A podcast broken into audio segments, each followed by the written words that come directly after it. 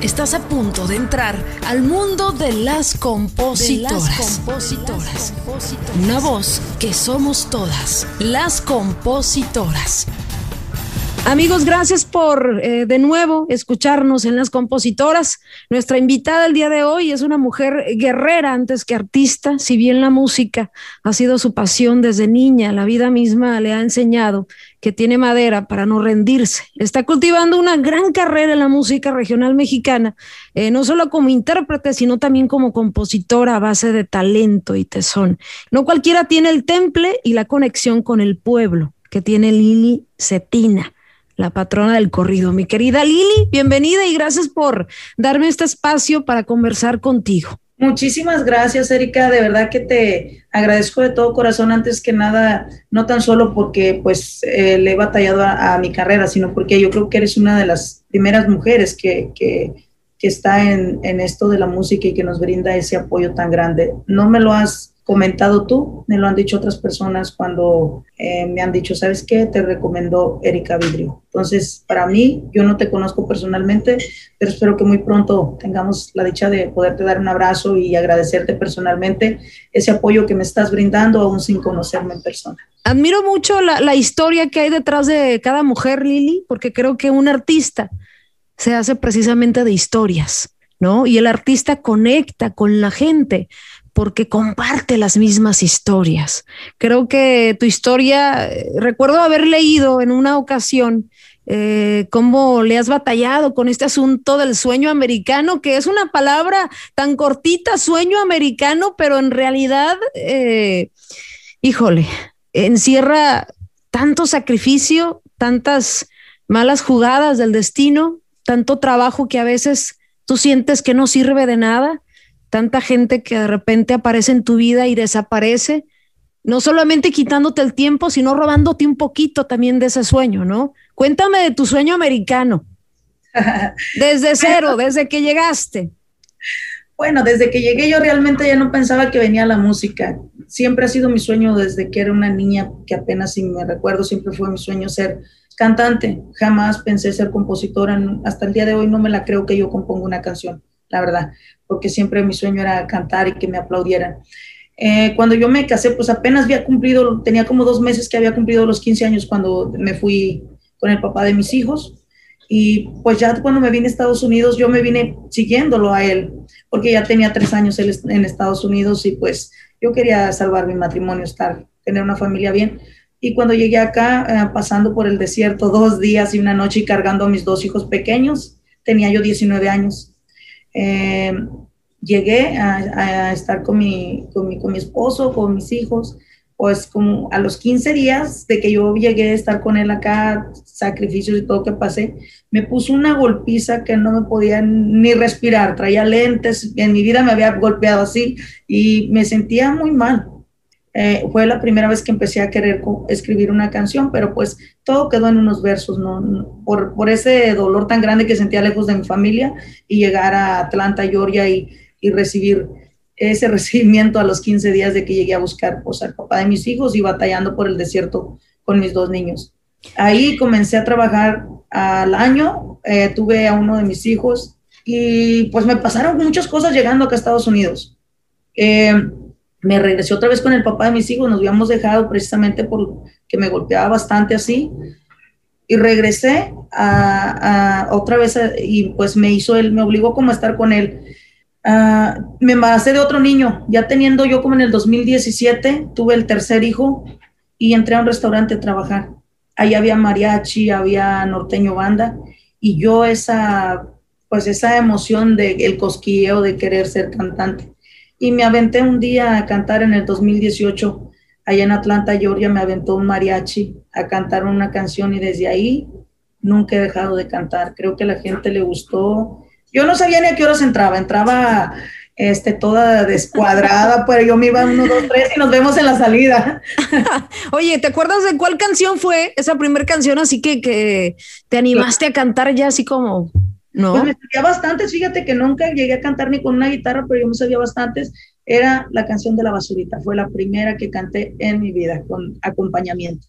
Oye, Lili, eh, este asunto de imaginarte con tus hijos en el desierto, de llegar a Estados Unidos, de sufrir violencia doméstica, ¿no?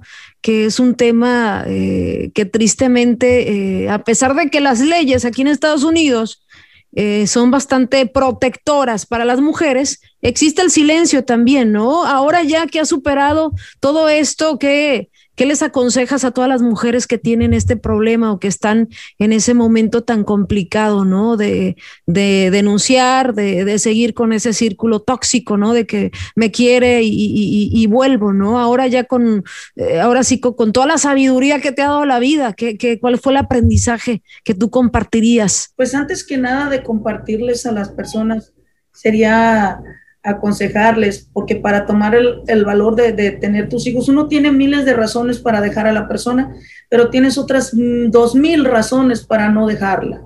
Una de ellas es cómo vas a sacar a tus hijos adelante. Una de ellas es que los hijos te piden otra chance para el papá. Pues, ¿me entiendes? Los hijos a veces no quieren que nunca se separe el matrimonio y manipulan eh, de una manera o de otra porque ellos quieren ver a los padres juntos siempre.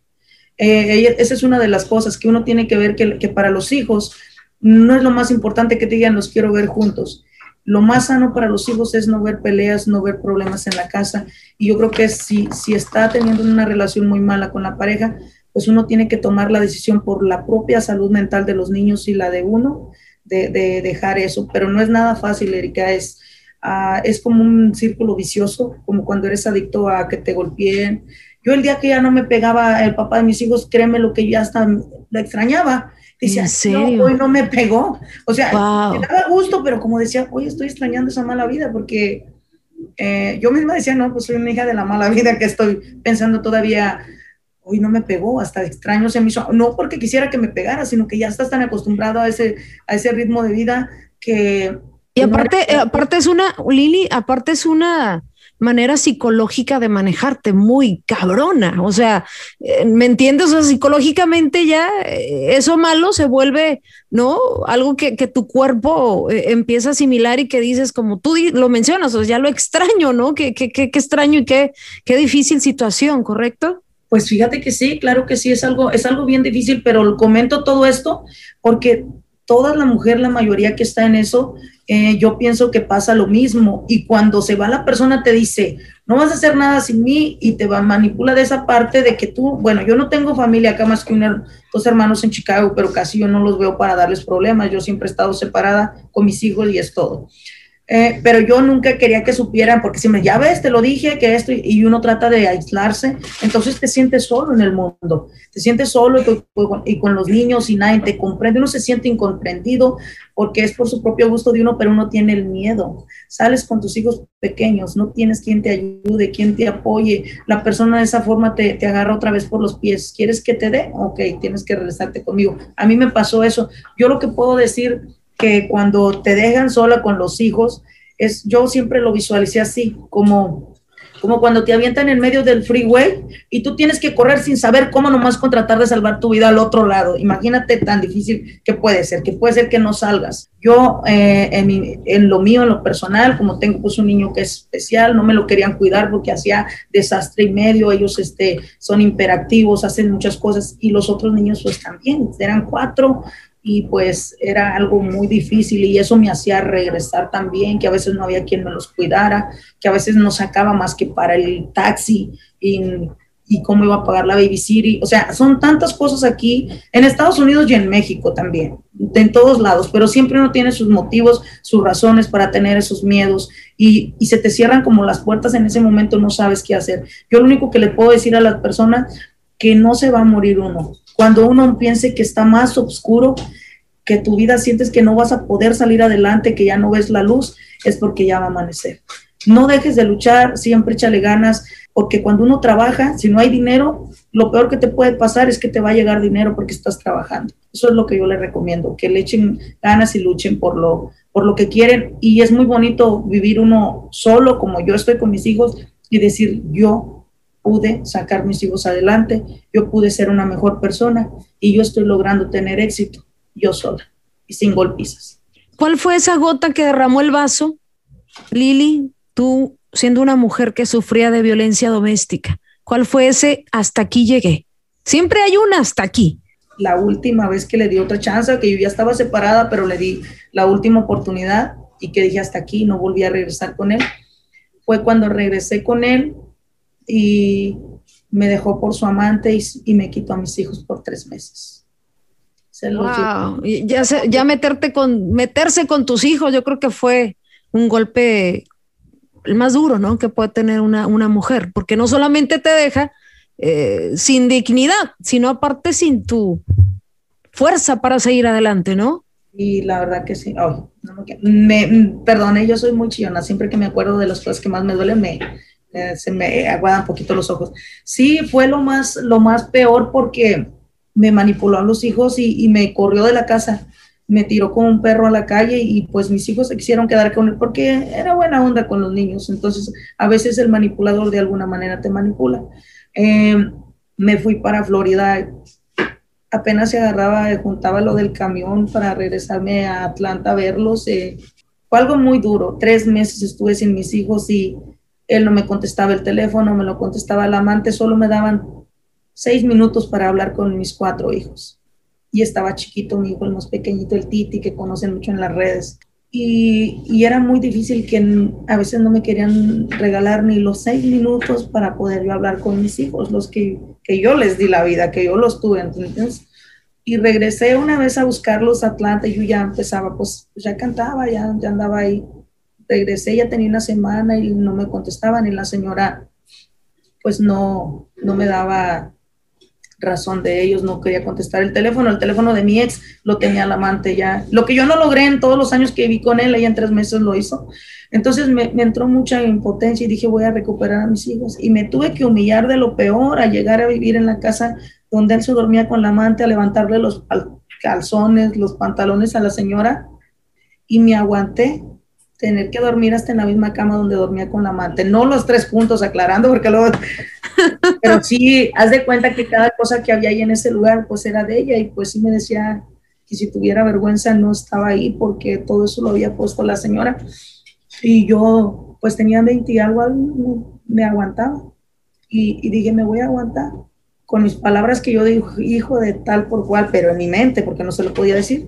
Tener historia, así sea dolorosa o buena, es como material para escribir canciones y para desahogarte, porque me imagino que ahora la composición es una forma también de desahogarte, ya encontraste algo más, ¿no? En cuál vertir todo tu, tu, tus recuerdos, tus buenos y malos recuerdos. Fíjate que sí, desde niña yo creo que tenía eso. Yo siempre cuando me pegaban o algo, porque mis papás a veces en el rancho o algo te portabas mal y tantos chanclazos, la chancla voladora no podía faltar.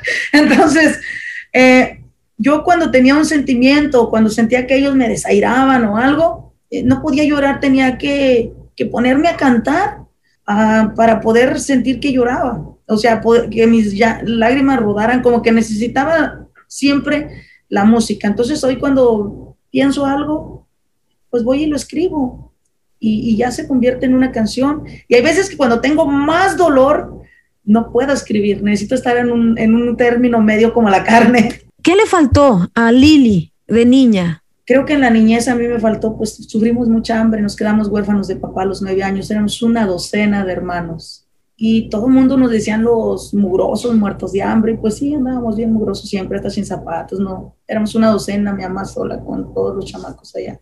Nos faltó mucho cariño, yo pienso, nos faltó nuestros padres que estuvieran juntos y más con nosotros. Cuando la mamá se queda sola, tiene que salir y nosotros los más grandecitos había que cuidar a los más chiquitos. Yo creo que, que nos hizo falta mucho cariño, siempre digo eso. Lili, hay una canción eh, tuya que se llama La muerte de Heriberto Cetina, que, que, por cierto está sonando en radio y, eres una de las pocas mujeres en la música regional mexicana que en este momento está sonando en radio, ¿no? La presencia de las mujeres en radio en la actualidad es muy escasa. Tú estás narrando eh, la muerte de tu hermano. Sí, aparte de que era mi hermano, era mi hijo. Yo lo crié. Yo me iba a trabajar a limpiar los patios, la, lavar los trastes para que me dieran el agua de arroz con canela nada más para darle de comer a mi hermano en una, en una bolsa de esas de las que están chiquitas donde te venden los churritos o algo en México. Le hacía una, lo amarraba y con una estilla de la leña le, hacía un agujerito en la esquina y le daba de comer. Era, siempre que canto esa canción siempre lloro o si no, pues casi por dentro siempre lloro. Pero era mi, mi hermano, era, era mi hijo, me decía mamá, yo estaba chiquitilla. Cuando me vine para Estados Unidos por cumplir mi sueño americano, pues se quedó mi familia allá, obviamente. No he vuelto a regresar porque todavía no puedo ir, ya tengo casi 18 años sin ver a mi familia, a mi mamá. Y la última vez que vi a mi hermano tenía como 10 años. Cuando me vengo a Estados Unidos, este, después me avisan que, que a los 19 años lo mataron y pues algo que me, me duele bastante, pero es como te digo, de lo malo sale lo bueno. Eh, compusimos esa canción y está funcionando mucho. Se llama La muerte de Heriberto Cetina, donde narro como un novio de una hermana mía, que no la conozco de grande tampoco, nomás por fotos, lo, lo mato esa canción es, una de las primeras así que me impresionó. Obviamente, Relatos de mi vida, ¿no? Fue como que tu canción eh, que abrió, abrió muchas puertas. Cuéntame de esta canción de Relatos de mi vida. Fíjate que esa canción este, la compuso un amigo que se llama Roque, no la compuse yo. Pero esa canción él la tenía y le iba a grabar un hermano de él y se la pedí y me la mostró. Le dije, esta canción me queda como, como que me llegue esta canción, dame la canción. Y me dijo, no, la va a grabar mi hermano. Y ya como a los dos meses eh, me dijo, ¿sabes qué, Lili? Mi hermano, le comenté a mi hermano lo que tú me dijiste y me dijo que sí te diera la canción. ¿Quién te bautizó como la patrona del corrido? ¿Cómo nace ese sobrenombre, Lili? Compuse un corrido que se llama El Sancho y un, este, una, y había compuesto el grande de Ajá. Sí, y el del Sancho es un muchacho que le decían el Sancho muy, muy mujeriego, el muchacho, algo así. Eh, él me mandó a hacer ese corrido y le hablo a un amigo de los de las estrellas de Tuzantla, uno que andaba con ellos antes como Roman ayer. Y, y le gustaba, él ya era mi fan, le gustaba mi, mi, mi tono de voz. Me dice, oye, hija, ponle, ya te tengo un título para ti, me hablo un día como en la madrugada, hasta me despertó dice, ponte la patrona del corrido. Le dije, no, estás loco tú. Y, y, ya otra vez me vuelve a hablar y me dice, ponte la patrona del corrido de verdad cuando saqué el tema. Y dije, pues le voy a poner el eslogan a, la canción de la, de, de este, del Sancho, pues a ver qué. Y cuando empecé, pues el 20% como que no, patrona de qué y no sé qué, pero como el 80% como que sí, sí, que mi patrona, que esto, que tú eres chingona para componer. Entonces ahí fue donde dije, pues sí lo está aceptando muy bien la gente, pero yo nunca me he puesto un eslogan, antes era la Coyota, por la canción del Coyote de, de, de Pepe Garza, que yo fui la primera mujer que la grabó en versión mujer, la volteé, dije yo, pues si hay un coyote, ¿por qué no puede haber una coyota? Eso, pues sí. Oye, Lili, entonces eh, viene el bautizo de la patrona del corrido. Ahora, ¿cómo, cómo te gustaría que la gente te recordara, no? Obviamente nosotros dentro de la música queremos dejar un legado, pero siempre eh, tenemos claridad. A ti, ¿cómo te gustaría que, que, que la gente te recordara? Pues me gustaría que me, que me recordaran siempre alegre como soy, porque a veces yo hasta para llorar me río.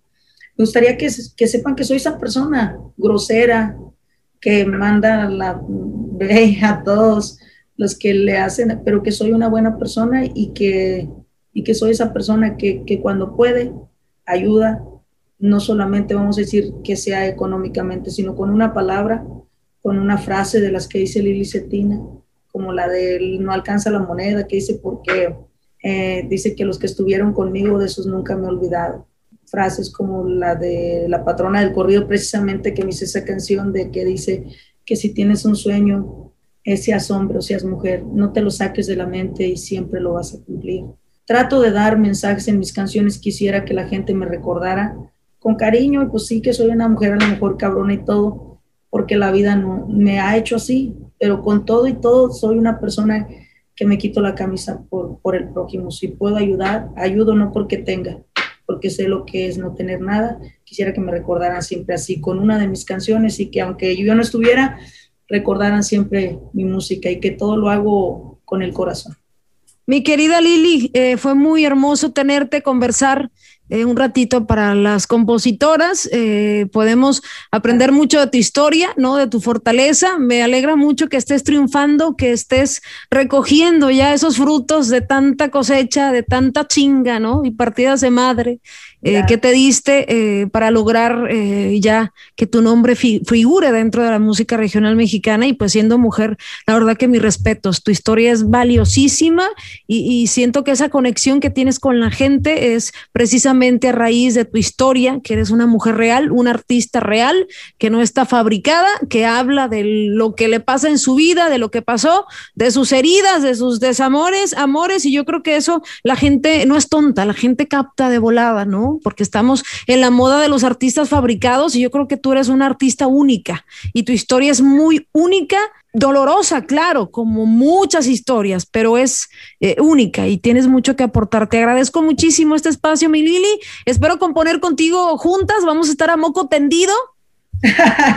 claro que sí, claro que sí. Fíjate que hoy no traje nada para acompañarme, pero me gustaría que antes de todo cantarte un pedacito de la canción que es La patrona del corrido. Ese es mi corrido que uno de los que yo me compuse a mí misma y habla de mi vida cuando mucha gente empecé a querer cantar y me decían, que las mujeres no podemos, que era poca cosa. Yo me, me, humillaban de lo peor porque me veían componiendo corridos y decían, tú no puedes, búscate un marido ahorita que estás joven, deja que no estés ya vieja y que, y que tengas este, alguien marido para que te mantenga. Yo quiero decirle a toda la gente, a todas las mujeres, que nunca hay una edad para uno triunfar en lo que uno se propone, en su carrera que quiere hacer.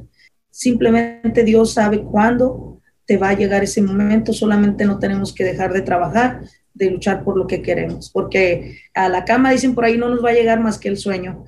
Y dice la canción más o menos ahí. Venga, Lili, venga. Dicen que soy poca cosa, que de dónde diablos vengo y que soy solo una vieja y que no tengo derecho de buscar un lugarcito. Y que solo de por hecho que debo de conformarme, de que Dios me dio la vida y que me agarre un marido para estar de mantenida, pero yo voy a callar esas boquitas ardidas, no más porque puedo vengo ¿Y por qué vengo? Yo puedo, vengo haciendo carretera, yo no ocupo sus terrenos, todos los que me humillaron, un día me darán respeto, dicen, y dicen que las mujeres solo sirven para la casa, para cuidar de los niños, pero a ellos ¿Qué les pasa cuando abandonan sus hijos y se olvidan de la crianza y siguen ladrando perros? Señal que voy avanzando y aunque no les parezca, yo seguiré trabajando para heredar a mis hijos y que no anden batallando, no más porque puedo vengo. Y porque vengo yo puedo, vengo haciendo carretera, yo no ocupo sus terrenos, todos los que me humillaron un día me darán respeto. Ya te lo dan, Lili, ya te lo dan. ¡Qué buena rola! ¡Qué bárbara! ¡Qué bárbara! Hasta me dieron ganas de sacar el pinche tequila, hija. ¡Qué bárbara! Promocionalo, a ver Traigo la garganta seca de, escucharte. yo igual. Carajo. Oye, tenemos que echarnos unos tequilitas, mi Lili. Qué fregona canción.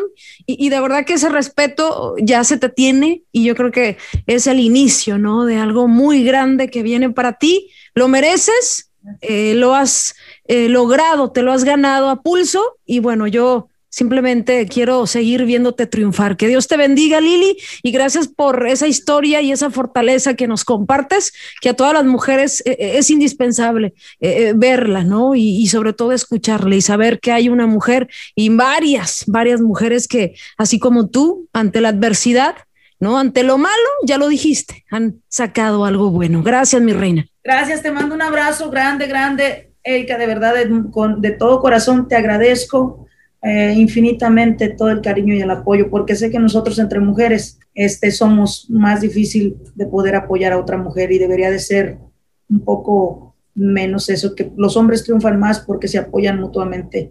Gracias por escucharnos, te esperamos el próximo jueves en otro episodio más de Las Compositoras, una voz que somos todas. Recuerda seguirnos en nuestras redes sociales como Las Compositoras y darle seguir a nuestro perfil para tener más visibilidad en este podcast.